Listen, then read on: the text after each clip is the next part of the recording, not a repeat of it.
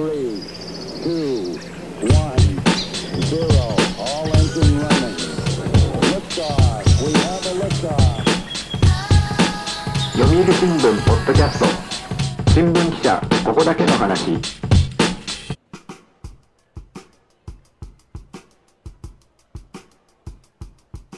読売新聞ポッドキャスト新聞記者ここだけの話。この番組は読売新聞の中の人をゲストに迎えてニュースな話題をお届けするポッドキャスト番組です。今回は前回の続きからお届けします。ゲストは新入社員の塚原千里さんと新田健さんです。ちなみにその学生時代にどんなそのコンテンツみたいなのっていうのをなんか消費してたんですか？お二人は。新田さんとか。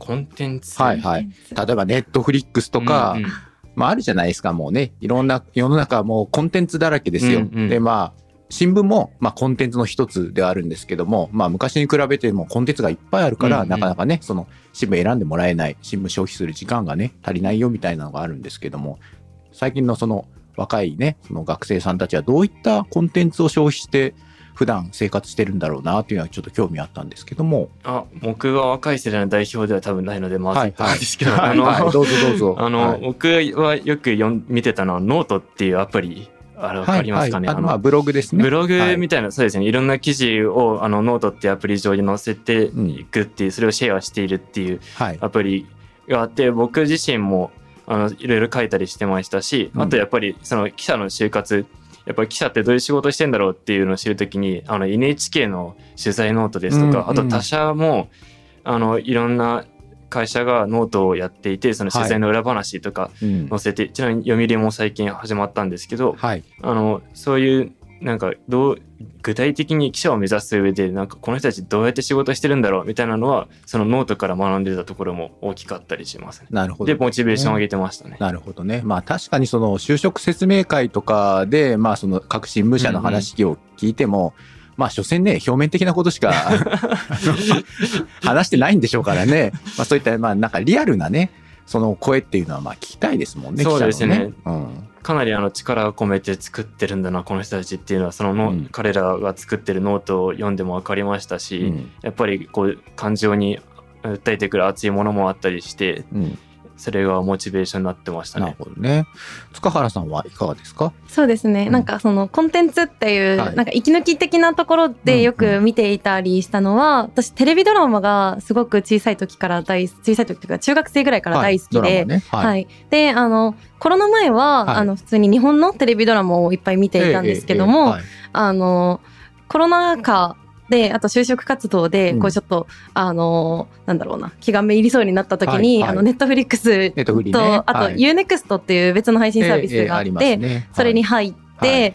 あの見始めたところ韓国ドラマに大ハマりしましあー韓国ドラてマね。はい。おすすめありますか？一番好きなのは、はい。あのこう記者に関係のあるものだと「あなたが眠っている間に」っていう、はい。あのものがあって、うん。それは主人公の女の子がテレビの記者なんですけど、ええ。あのテレビ記者で、まあ、予知夢でこう事故とか事件とかの前兆を見て はいで、はい。なんかあの、はい。検察とあと警察はのい。人と一緒にこうその人たちの予知夢を見るっていう人たちで、はあはあ。こういろんなこう最悪の事態を想定しながら、はい。こう伝えることだったりこう自分で本当に実際にこう関係しに行って助けたりっていうドラマがあって、うん。こうなんだろうなその記者の仕事はいもちょっと楽しみになりましたし、なるあのまあもう無理やなのでり記者持ってきますね。楽しみながらもうも持ってきますね。あとまあなんか、はいあのすごいあ韓国ドラマじゃなくて、はいはい日本ドラマなんですけど、はい。どあの何の記者が出てくるんであ、すか記者は記者、それもテレビなんですけど、はいはいあの、空飛ぶ広報室っていう、有川博さんっていう自衛隊とかの作はいはい。品いっぱい書いてらっしゃる。ガッキーが出てたあ。そうです。はい。それで、それが私のこう、テレビドラマファンというか、オタクの原点で、はいはい。で、なんか、それが好きすぎて、実際に、こう、航空自衛隊の、うん。あの航空祭っていうあのうん飛行機が実際に飛ぶのはいを見られるのがあるんですけど、はいそれを見に宮城まで行ったり、とかなるほどね。はい、あとはなんかそのドラマのこうセリフにこう支えられてこう結構 あの就職活動を乗り切ったりとかしてあました。なんかそんな印象的なセリフありましたっけ？あの、もともとはリンカーンの言葉なんですけど、意思あるところに道は開けるっていう言葉があって、ええ。私は結構こう、記者になるっていう目標を決めて、はい。あの、こう、割といろんなことをやってきたタイプだったので、はい。まあやってきたことを裏切らないと思って、ね。あの、それを力にしながらやったりしてましたね。すごいです、ね。すべてのエピソードいやが出来上がってる。僕はあのドラマ見てもガッキー可愛いしか思わなかったんで。ラッキーは可愛いです。あ全然ご安心いただいてるいやーもうすごいな。もうすべて、どこからどう攻めても、すべてのエピソードが何かもう出来上がってるんですよ。その恐ろしいですね。なんかもう。これは。あー、すごい。はい。何、じゃあ次何聞きましょうかね。まあ、これもなんか出来上がってんだろうなと思って、ちょっと、まあ一応聞きます。はいはい。その、ポッドキャストね。一応まあこの番組、ポッドキャストなんで、ポッドキャストどうですか？皆さんなんか聞いたことありますか？お二人は。あ実は朝日の朝日新聞ポッドキャストは朝日新聞ポッドキャスト聞いてましたね。はいはい僕あのもうボート部でマネージャーって言ったじゃないですか。はい。あのビデオ撮るんですよ。うんあのボート選手がボート撮ってる様子で、はいめちゃくちゃ暇なんで、まあちょっと今だから言いますけど、はい。あのまあイヤホンして、うん。神田大輔さんのポッドキャスト聞いてはい。やってましたね。神田さん、聞いてるって言ってますよ。はいい。やじいつかお会いしたいです。まあ、こう言うと、なんで朝日に来なかったんだって、あの人、なんかこう、言いそうな気がしますけども。に縁があったので。はい。まあ、ちなみに、じゃあ、まあ、まあね、こう、よその番組なので、もう好きなように聞けるんですけど、その、朝日新聞ポッドキャストのおすすめエピソードとかありますか？あはい。エピソードちょっと具体的な名前はちょっと覚えてないんですけど、はいなんかみ僕が感じるあの番組の見どころは、はいなんか神田さんちょっといなんなんていうかちょっと意地悪な質問をしたりするんですね。その、僕が聞いた回は女性の記者がいてその女性の記者に対してこうなんかあの政治家ってどうなんですかみたいなのを聞くんで、神田さんが聞いてでそのなんかその女性の記者としてはその高市早苗さんちょうど選挙中ではい。高市さん選挙というか自民党の総裁選かな？はい。その高市さんが出るって彼女ってちょっと保守的なあそうですね。はい。はい。高市さんはで、ね。あの政治家でその高市さんが選ばれることに対してどう思うんですか？多分神田さんはすごくこう高市さんってちょっと問題ありますよねっていうオーラを出しながらその女性の記者に話を聞いてたんですけど、うん。でも女性の記者はいえ女性があの大あの総理になることが一番だと思うみたいなことをきっぱりと言うみたいなそのなんていうか神田さんがこうジャブを打っていくのに対してこう切り返してくるみたいなそのなんかギリギリのせめぎ合いみたいなのが面白いなって思って。なるほどね。はい。はい。秋山のり子さんも聞いてますかねあ秋山のり子さんはい。そうそうあの、秋山のり子さんの番組が非常にいいと、はい。あの、おっしゃってますよ。はい。これだけまあ朝日新聞の宣伝したから、まあ朝日新聞の、まあ宣伝はまあひとまず、まあ十分だと思うんですけども、えー、塚原さんははい。い。かがですか？はい。なんか実はあんまりポッドキャストを聞いたことああ、いがないくてですね、いいですね。で、はいはい。あの今回これに出させてもらうっていうので、はいはい。あの何個か気になるものを聞いたんですけど、はいはい、あの私ディズニーがすごく好きなので、ね。あの一人はい。ディズニーのお話を聞ああ、あいて、の、我々の、あはい、あの読売新聞のものを聞いて、はい。あのあ私一人ディズニーをやったことがなかったんですけど、はい。なんかこう何かしながら聞けるからポッドキャストってすごくこうなんだろうな記事を読むってなるとこうしっかり読まなきゃいけないと思うんですけど、うんうん耳で聞くっていうとながらで聞けるので、はいすごくそこもあの楽しいなと思いましたし、はい。あとこう、なんか自分が興味があるエピソードを選んで聞いていたら、結構なんか、あ、それわかるみたいな。のもたくさんあって、はい。はい。まあなんかちょっと会話してるような気分も味わえたので、楽しかったです。はい。新田さん、これですよ。ありまか？ですすね。ちょっとこういう気遣いですよ。僕を目の前にしてですね。これが、まあやっぱりもう。いやいや、読はい売のもちゃんと聞いてます。はいはい。TikTok もちゃんとフォローしてますから。ああ、ありがとうございます。もう、このあたり全部カットしますからね。はい。そうですかね。まあ、その、いろんなね、その、まあ、うちだけでもなくて、まあ、各社さん、あの、ポッドキャスト今してるんでですね、まあ、その、まあ、仕事の合間とか、まあ、夜回りとかするのかな？朝がけもするのかな？まあ、そういうね、時に、その、まあ、ポッドキャストとかね、聞くと、まあ、それはそれで面白いのかな？暇つぶしにはな 十分なるのかなって思いますから。はいはい。聞いてみてください。はい。はい。社会人になって、まあその、なんか楽しみにしていることみたいな、まあ記者になって楽しみにしていることでも、社会人になって楽しみにしていることでもいいんですけども、なんか、楽しみにしていることとかってありますか？えっと、そうですね。あの、研修を受けていく中で、ちょっと日に日に不安しか募っていかなくなるんですけど。も う なんか、本当にできんのかなみたいどんな研修してるんですか本当にもう。はい、はい。不安を持たせて。すごくはい不安ばっかりなんですけど、はいまあでも楽しみなのはやっぱそのまず地方支局に行くっていうことではい。あの僕埼玉育ちであの大学高校大学も東京だったので、はい。やっぱりなんかどんなできればその東京から離れた地方とかで仕事してみたいなっていうのがあって、でそのなんていうかこういう生活をしてなんかその地元の人たちがなんの息なんていうか息遣いというか熱いね例えば祭りとか行ったら熱い思いとか聞けるでしょうし、うん。なんかそういう泥臭い人間臭い話をたたくさん聞きたいなっていう。あとまあお酒も好きなので、なんかはい彼らとお酒飲みながら、なんか、まあどういう話ができるかわからないですけど、はい。まあどういう生活して、どういう暮らしをしてるんですかっていうのをちゃんと知っていきたいなって思います。ほどね。楽しみです。はい。はい塚原さんいかがですか？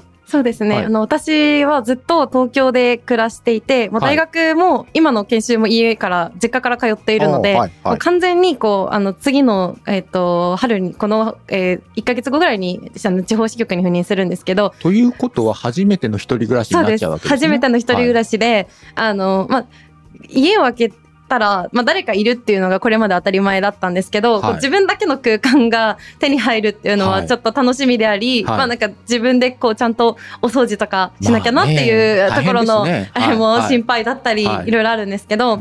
あとはなんかあの仕事面で言うとあの記者だからこそこうなんかふ普通に人生を送ってたら会えない人とか、うん。話しかけられない人にいっぱい会うチャンスがあるだろうなと思うのでですね。はい。なんかそういう一つ一つの出会いとかうん。チャンスを大事にしながら、なんかいろんな人にお話聞いてみたいなって思ってます。はい。逆になんか不安になってることとか、なんか心配なこととかって塚原さんありますか？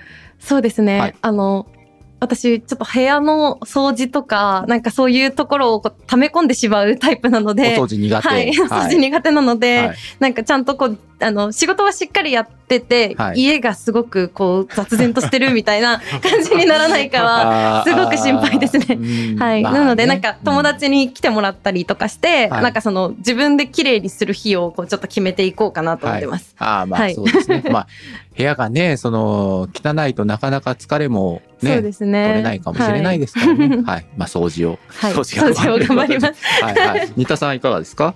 あ、そうですね。なんか不安になって、もう不安がいっぱいっていや、言ってた不安がいっぱいですよ、はいはい本当に。あの、過去の、その、まあ、読売に限らず、いろんな記事訂正失敗談、たくさん聞いたりとか、もうあのあとはもう怒鳴られちゃったりとかみたいな話を聞いたりとか、なるほどうんね。あともう記者ってやっぱ嫌われる仕事なんだろうなとか思ってはいしまったりはいみたいな、もう不安がたくさん募って正直こんな偉そうに喋ってらんないなって思いながら今日来たんですけど、でもね、あの、まあ、ちょっと先輩風吹かせるみたいな、あれなんですけれどもあの、記事のね、訂正とか、まあ僕も結構いっぱい出してますけれども、あの、これは、あの、中国新聞のその記者の人に言われたんですけども、まあ訂正出すってことは、まあ記事いっぱい書いてる証拠だから、まあしょうがないよね、みあたいな。ーかなりポジティブですね。っていうふうに、まあ、慰めてくれたんですけども、まあ、そういう感じで、はい。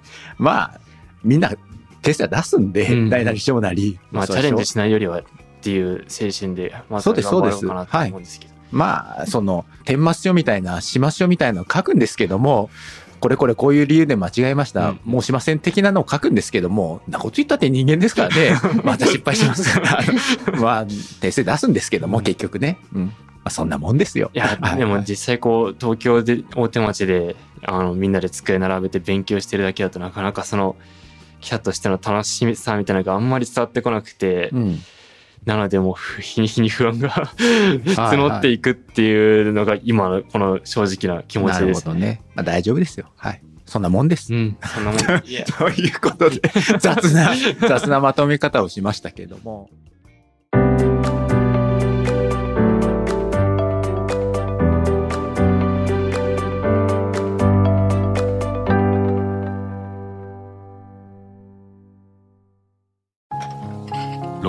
は火星かな。どうしたのお父さん？いや今日の新聞。人口爆発広がる移住先。私だったらハワイかな。無難だな。新聞がある。話題がある。お試し読売新聞。ネットで簡単。まずは無料で。え、なんか、あ、ちょっと先輩に正確なんで聞くんですけど、はい。そのど、うぞ。僕に答えれることがあれば、はい。記者ってどうしてもその嫌われてしまう側面ってあるじゃないですか。さっきね、そうそう言ってましたね。はいはいはい。なんか、どういうその気持ちの切り替えとかをしていたのかなとか、どう自分を納得させて、例えば遺族取材とか言ってたのかなっていうのを聞きたくて。うーん、それはなかなか難しい質問ですね。いや、でも一番それが不安かもしれないです。やっぱ、はい。じなんか嫌われたくないとかいうよりも、うんそのやっぱり聞かなきゃいけないって頭で分かっていても、うん。でもなんかやっぱりじ自分も人間なんで、うん。その躊躇するんだろうなみたいな。まあ確かにね、そういうのはありますよね。うん例えば、その、被災地であったり、災害地に取材に行くことっていうのは、まあ結構多いんで、もう僕も結構行ってますけれども、まあその時は、その、まあ被災している人たちにお話をね、伺わないといけないので、まあなんかどんだけ言葉を尽くしても、うんまあなんかねね。この表面的な、なんかこう、ことしかなんか言えないような気がするんですけれども、まあ、誠心誠意もう向き合うしかないですよね、よね。こればっかりは。ね。だからまあ、その逃げずにまあきちんと向き合うってことなんじゃないですか、もうここは。もう、やっぱりね、その、その取材する方としても結構辛いうん、いや。本当に、ううんん、そう思います。だから、まあ、その逃げ出したいような気持ちには、そうはまあ、なりますよ。それは何年目だって多分なると思うんですよね。うんうんうんでもまあ、そこはね、もう逃げずにもう向き合うというところがまず第一歩なんじゃないかなって思いますけどもね。はい。そうですようんね。でまあその後そのねこのこれをその伝えることによってどうたらこうたらみたいなその説明はねいろいろ成り立つとは思うんですけれども、いやいやそうなんです。頭で分かってるはいはつもりい、でもまあそれよりももっと手前のところじゃないかなって思いますけどもね。うんでもその大学時代って、まあ、いわゆるまあずっとコロナ禍だったわけじゃないですか。うん僕たちの世代は2000年生まれで、まあ、そのままストレートで言ってれば大学2年生のになるっていう春くらいからコロナになってしまってはい。僕自身もすごく楽しみにしていたボートの大会なくなってしまったりとあかもう僕以上に2個上の先輩とかもうラストイヤーで一番頑張りたいってなってる時の大会がなくなってしまったりとか甲子園のあの須江監督あのどこでしたっけ？宮仙台育英の須江監督の話で、青春って密なものなのでっていう話もありましたけど、うん。まさにその通りでなんていうか僕たちその大学すごく楽しみにしていた中でもなんか人と会うことが許されない、もうなんかお酒飲んで楽しく喋るっていうことも許されないっていうことを経験してきた世代なのでうん。なんか自分もその当事者になったつもりであの時いてうん。なんか本当に話聞いてくれよってすごく思ってたんですよ。うん。なんかツイッター上でなんか文句言ってもしょうがないんでその、うん。なんていうか誰かそういう記者とかなんか大きく喋ってくれるっていうかんなんだろうな、まあ、記者の人とかに話聞いてもらいたいなって自分自身がすごく思ったので、うん。うん、それを経験してきた世代だからこそ少し優しくなれてるのかなというかうん。強くな強くなれてるのか分かんないですけど、うん。でもそういう世代だからこそちゃんと寄り添って話を聞けるうん。世代なんじゃないかなっていうふうには思ってます、そうね、確かにね。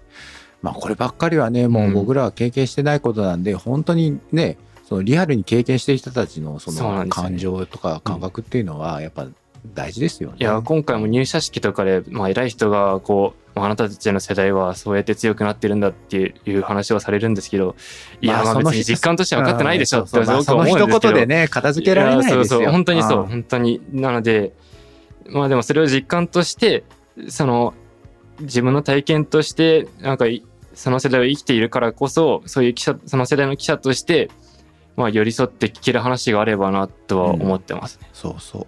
いや、本当そうですよ。その、ポッドキャストをね、まあいろんなところでどうですかみたいな話をやる中で、やっぱりその炎上が怖いみたいな話をうんうんうんちょっとまあ、ある程度上の人たちは言うんですよ。記者の人が自分の言葉で考えや思いを語る分には炎上はしませんと。うん大丈夫ですと。ただ一番炎上するのは、その上っ面で話した時ですよって。もうそれこそさっきの発言ですよ。そう そういう時が一番炎上するんです。あはい。だからそういうなんかこう、上辺で言ったり、なんか忖度して言ったりうんうんみたいなね。そういうのが一番その相手のその感情に触るので、それこそあの災害の取材の時とか、やっぱりそういう上辺のね、その説明っていくらでもできちゃうって話しましたけども、そうですねだからまあその根っこの部分ですよね。なんかそこを本当になんか大事にした方がいいなっては思いますね。は。い、そうですね。ちょっと頑張りたいと思います。はい。いい話じゃないですか。はい。いい話なんですかね。いい話です ちょっと裏にもこもってますけどね。いやいや、もう大事だよ。大事です。そういう話が大事なんですよ。そういうね、その上辺で言うなと。うんですよ、本当に。塚原さんもなんか聞いてみたいこととかありますか？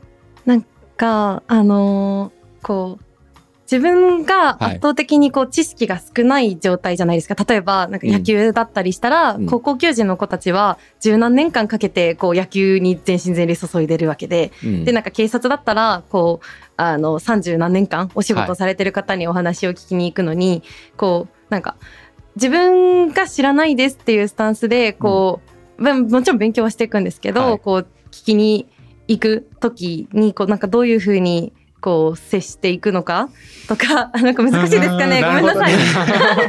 ほうほうほうほう。まあそうですね。それもまあ確かにまあ永遠のテーマかもしれませんね。うん一つね。はいはい。あとはなんかあの、うんポッドキャスト聞いててはい気になったのは、はいこう、あの、いつもこう、司会をされてる時に、はいこう、読者の方、あ、読者、リスナーの方が、はいあの、共有してないであろう知識をこううまくこうフォローされたりしてるのが印象的で、なんかそういう、こう そういう、こうなんでしょうかね。なんかその、はい。あの、自分の知識量は、あの、ある程度取材相手とかに合わせつつ、はい。こう、書くときとか、はい。こう話すときはい。に、こう、あの、読者とか、はい。こう人々に合わせていくはい。っていうときになんか気をつけてらっしゃることとかあれば教えていただきたいです。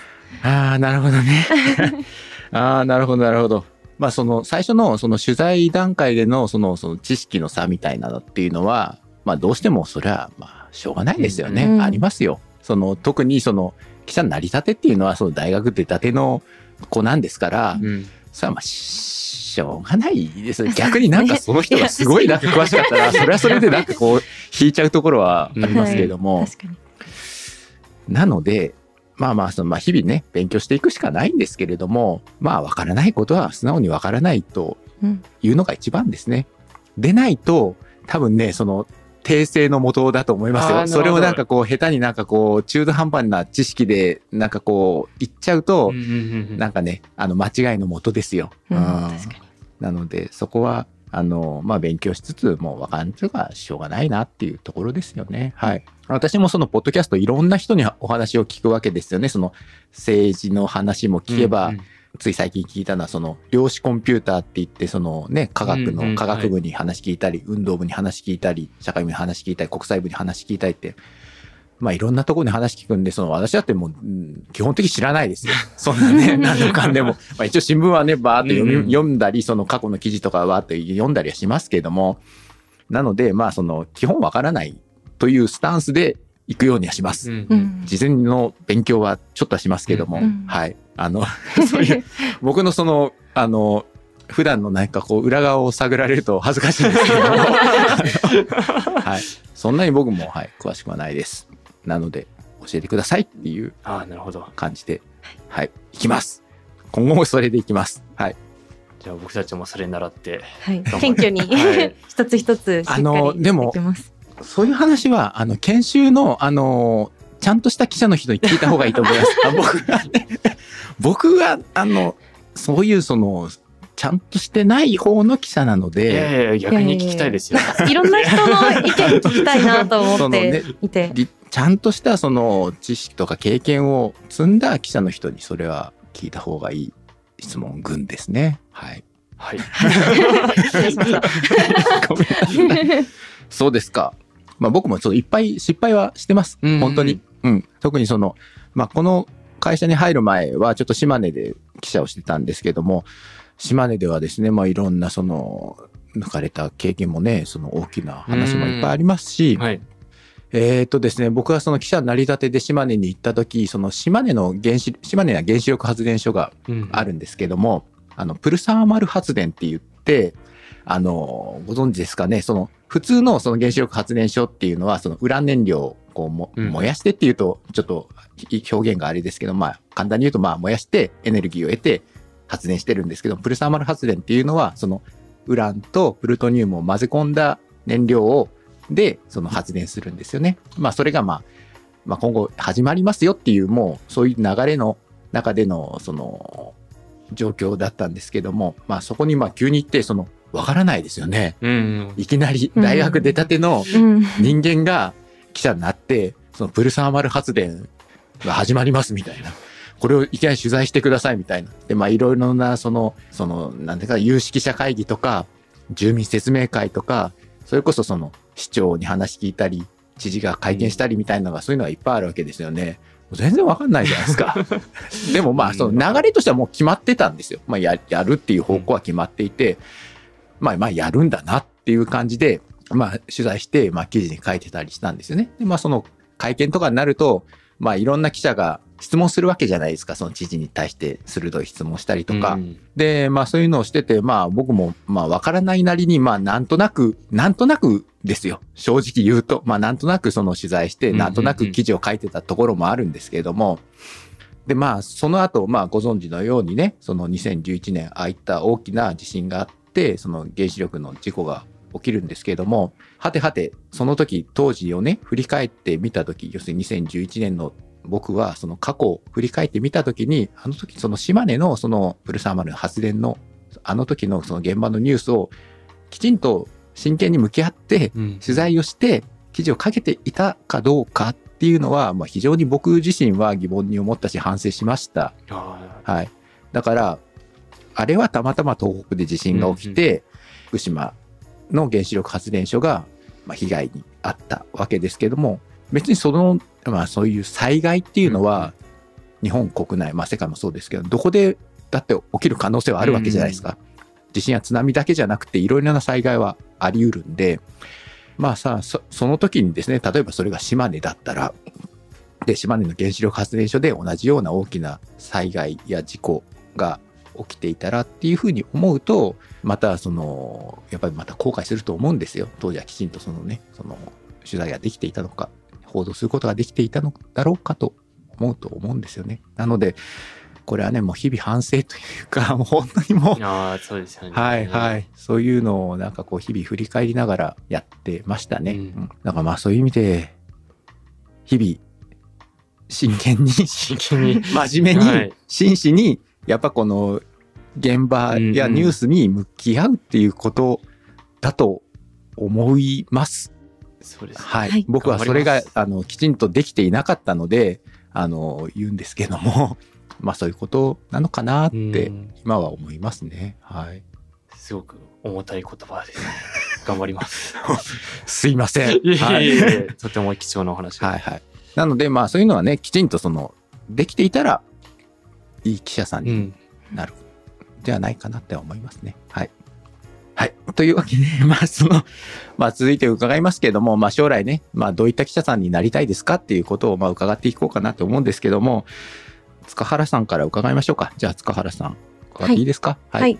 えっと、私は、こう、あの、被害者取材とか遺族取材ってもちろん大変なところがすごくはいあると思うんですけども、あのそういう人たちが、こう、言葉にならない思いを抱えてると、方もいらっしゃると思うので、うんそういう声をしっかり届けられる記者になりたいなと思っています。はいな。ので、こう、一番最初は警察取材がメインなので、こうんう、事件、事故の現場にたくさん遭遇すると思うんですけど、あの一つ一つの取材をしっかりやって、うんあの、なんだろうな。あの、あなただから話したいっていうふうに言ってもらえるような関係性を築いていけたらいいなっていうふうに思ってます。なるほどですね。はい。頑張ってください。はい、頑張ります。はい。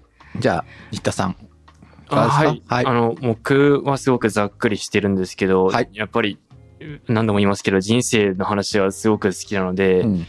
うん、東京あのいとりあえずその支局5年行って5年間は同じ支局同じ支局というか同じ県内でえっと取材回ってでその後東京に帰ってくるっていうのが今今後のキャリアなんですけど、はい。まあ、自分がそのどこでそのどんないあの日本の地方でも、まあ、東京でもあそのととにかく僕は人生の話を聞くのがすごく好きでうん。あとはその人たちがどんな思いでなんか生活して生きてるのかっていうのをなんかこの根本的な部分は忘れずになんかどんな仕事でもしたいなっていうすごくざっくりした回答なんですけど、でもなんかその人の根幹になんか近づけられる近づけるような記者になりたいなっていうふうにうん思ってます。はい。ちなみになんか、どこの支局に行きたいとかいうのは、なんか希望みたいなのはあるんですか？まあどうせもう決まってるんでしょうからね。はい。ここで好き勝手言ってもどうせ、そうですねはい。いいと思いますよ。はい。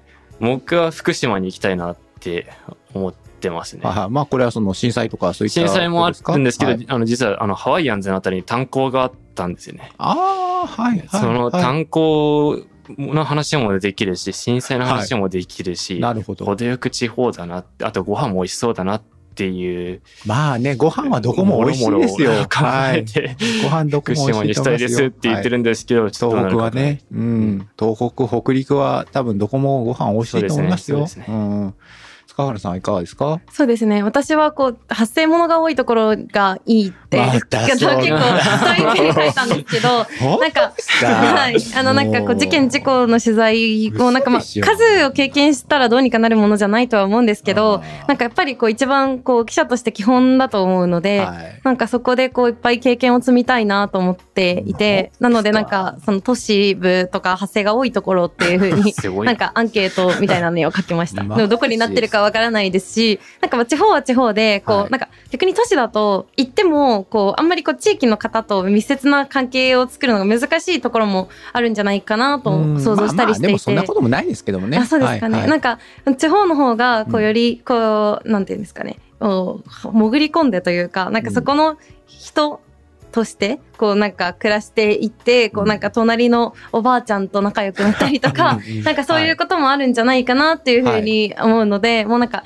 どこに行っても頑張ろうっていう気持ちで今はいます。パワフルですよね。すごいですよね。こう具体的に言わないところが。ディフェンスも完璧だですねですねオフェンスもディフェンスも。はい。攻めてよし、守ってよしですよ、これは。はい。ということで、はい。あのーまあ、今日は、もう新米記者と言っていいんじゃないですかね。もう記者の卵と言わず、はい。あの、もう記者のお二人にお越しいただきました。はい。えー本日のゲストは塚原千里さんと新田健さんでした。ありがとうございました。ありがとうございまし。たはい。読売新聞ポッドキャスト新聞記者ここだけの話。この番組ではリスナーの方からのお便りをいつでも大募集しています。お便りは概要欄にあるメッセージフォームのリンクからお寄せください。ツイッターでもハッシュタグ記者ここばなをつけて番組の感想をつぶやいてください。今回も最後までお聴きいただきありがとうございました。次回の配信でもお会いできたら嬉しいです。お相手は読売新聞の山根でした。